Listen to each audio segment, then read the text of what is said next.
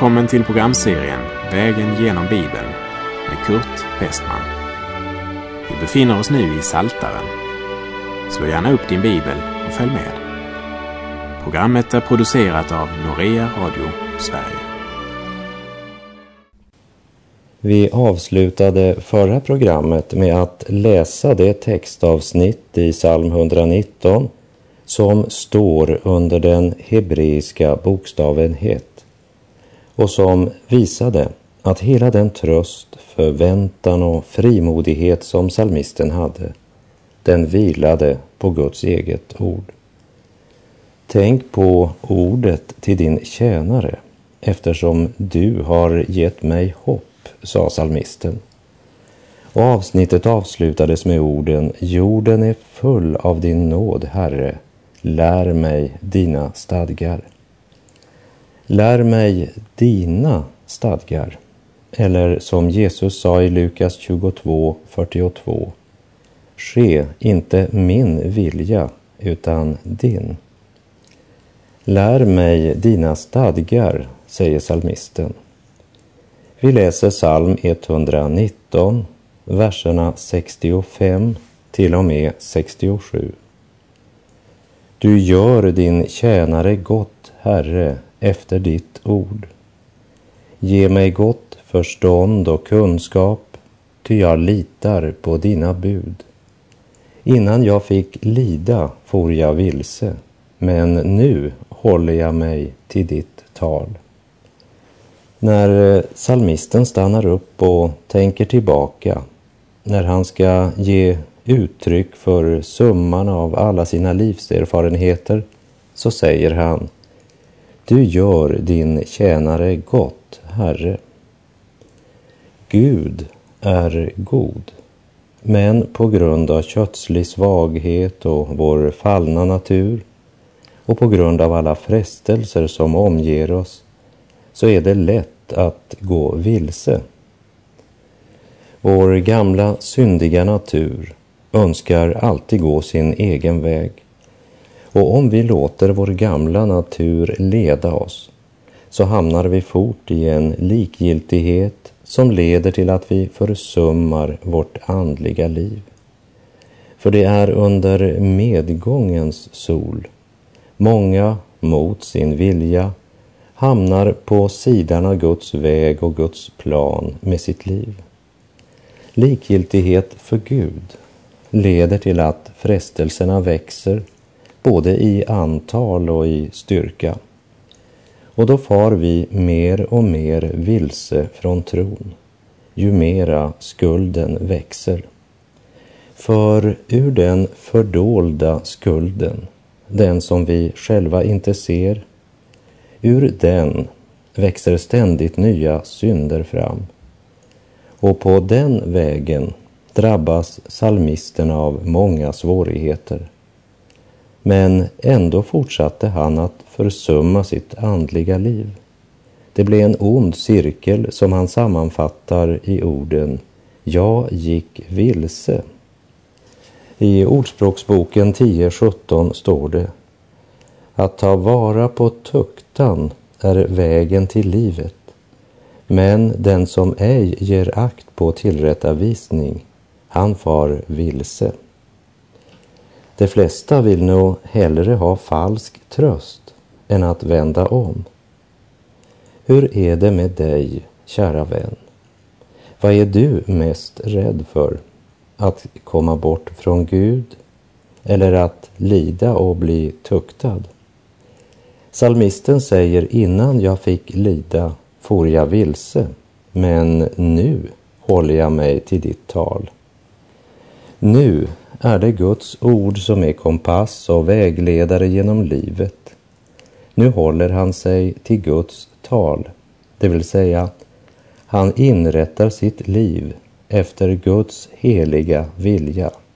Ordet har blivit hans ledstjärna. Och hör vad han säger vidare i verserna 71 och 72. Det var gott för mig att jag blev tuktad så att jag fick lära mig dina stadgar. Din muns undervisning är bättre för mig än tusentals stycken av guld och silver. I Hebreerbrevet 12.11 står det För stunden tycks ingen tuktan vara till glädje utan till sorg. Men för den som fostrats genom tuktan ger den längre fram frid och rättfärdighet som frukt. Orden längre fram och ordet frukt är nyckelord. För stunden tycks ingen tuktan vara till glädje utan till sorg, men för den som fostrats genom tuktan ger den längre fram frid och rättfärdighet som frukt. Det var gott för mig att jag blev tuktad, säger salmisten. Ja, det blev faktiskt hans räddning. Mycket av det som är gott för oss är inte angenämt. Romarbrevet 8.28 säger, vi vet att för dem som älskar Gud samverkar allt till det bästa. Och i Jakobs brev kapitel 1, vers 12 står det, Salig är den som håller ut i prövningen, ty när han har bestått sitt prov ska han få livets krona, som Gud har lovat dem som älskar honom. Och Jeremia 17.9 säger Ett falskt och fördärvat ting är hjärtat framför allt annat. Vem kan förstå det? Salmisten vet att den sanningen gäller även hans hjärta. Därför säger han Det var gott för mig att jag blev tuktad så att jag fick lära mig dina stadgar. Guds barn har orsak att tacka Gud därför att allt inte har gått så som man själv hade önskat det. Stormen som Jona måste uppleva gav honom viljan att lyda Gud och resa till Nineve. Det handlar inte om teologi, men om att personligen tuktas av Gud i vardagen. I Efesebrevet 1, vers 18 och 19 så skriver Paulus Jag ber att era hjärtan ska upplysas så att ni förstår vilket hopp han har kallat er till och hur rikt på härlighet hans arv är bland de heliga och hur oerhört stor hans makt är i oss som tror, därför att hans väldiga kraft är verksam. Paulus ber om att efesierna ska få se den kraft som är verksam i dem och som är en frukt av vetekornets lag. I Johannes 12.24 säger Jesus Amen, amen säger jag er. Om vetekornet inte faller i jorden och dör förblir det ett ensamt korn, men om det dör bär det rik frukt. Innan jag fick lida for jag vilse, säger salmisten och fortsätter. Det var gott för mig att jag blev tuktad så att jag fick lära mig dina stadgar. Över nästa avsnitt står den hebreiska bokstaven jod. Och i den hebreiska texten så börjar varje vers i det här avsnittet med bokstaven J. Saltaren 119, vers 73 till och med 75. Dina händer har gjort och skapat mig.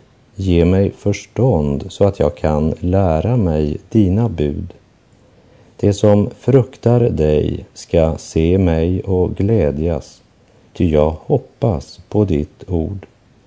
Herre, jag vet att dina domar är rättfärdiga och att du tuktade mig i trofasthet. Dina händer har gjort och skapat mig, säger han. Det är nyttigt för oss att ibland bara bli stilla och tänka på att Gud är Gud. Han har skapat oss till sin avbild och till att leva i gemenskap med honom. Du är skapad av Gud. När människan vänder Gud ryggen så blir hon bara en sorglig förvrängning av vad människan egentligen var skapad till att vara. Salmisten har genom sitt lidande lärt att Gud är rättfärdig och att Gud var trofast när han tuktade honom. Gud har skapat oss och han känner bättre än någon annan både våra behov och våra svagheter. Och för oss som lever på syndens och dödens jord så är Guds ord ett av våra grundläggande behov. Guds ord hjälper oss också att ställa de rätta frågorna och Guds ord har också svaret. Guds ord är den spegel som avslöjar för oss att vi behöver en frälsare. Saltaren 119.81 säger Min själ längtar efter din frälsning. Jag hoppas på ditt ord. Din frälsning, säger salmisten till Gud. Han önskar ingen annan hjälp än den som kommer från Gud. Det är väl värt att lägga märke till för oss som lever i en tid då många människor är mera upptagna av att få hjälp än av från vilket håll hjälpen kommer. Här vill jag repetera något vi läste i psalm 90, vers 12. Lär oss att inse att våra dagar är räknade så att vi får visa hjärtan. Och här i psalm 119, vers 84 utbrister psalmisten Hur få är inte din tjänares dagar? När ska du hålla dom över mina förföljare? I en annan översättning står också första linjen i frågande form. Hur många blir din tjänares dagar? Och salmisten klagar inte här över livets meningslöshet men suckar över att hans kamper och strider varit långa. Och han ber att Gud inte ska dröja med sin hjälp. Och han undrar hur lång tid det ska ta innan Gud håller dom över alla dessa Guds fiender som verkar få rasa så obegränsat. Psalm 119, verserna 85 till och med 88. Det fräcka gräver gropar för mig, det som lever i strid med din undervisning. Alla dina bud är trofasthet. Utan orsak förföljer man mig. Hjälp mig. Det har nästan till intet gjort mig på jorden men jag har inte övergivit dina befallningar. Behåll mig vid liv efter din nåd, så vill jag hålla din muns vittnesbörd. Han var omgiven av fiender som grävde gropar för honom och förföljde honom så länge att han kände det som han skulle bli tillintetgjord. Och nu står hans enda hopp till Gud. Gud, Behåll mig vid liv efter din nåd. Han känner det som om han inte kan hålla ut länge till. Och som han sa i vers 84, när ska du hålla dom över mina förföljare? Och i Matteus 24, verserna 35 till 39 så säger Jesus Himmel och jord ska förgå, men mina ord skall aldrig förgå. Men om den dagen eller den stunden vet ingen något, inte himlens änglar, inte ens sonen, ingen utom fadern. Ty som det var i Noas dagar, så skall det vara vid Människosonens återkomst. Som människorna levde dagarna före floden, de åt och drack gifte sig och blev bortgifta ända till den dag då Noa gick in i arken och de visste ingenting förrän floden kom och ryckte bort dem alla. Så skall Människosonens ankomst vara.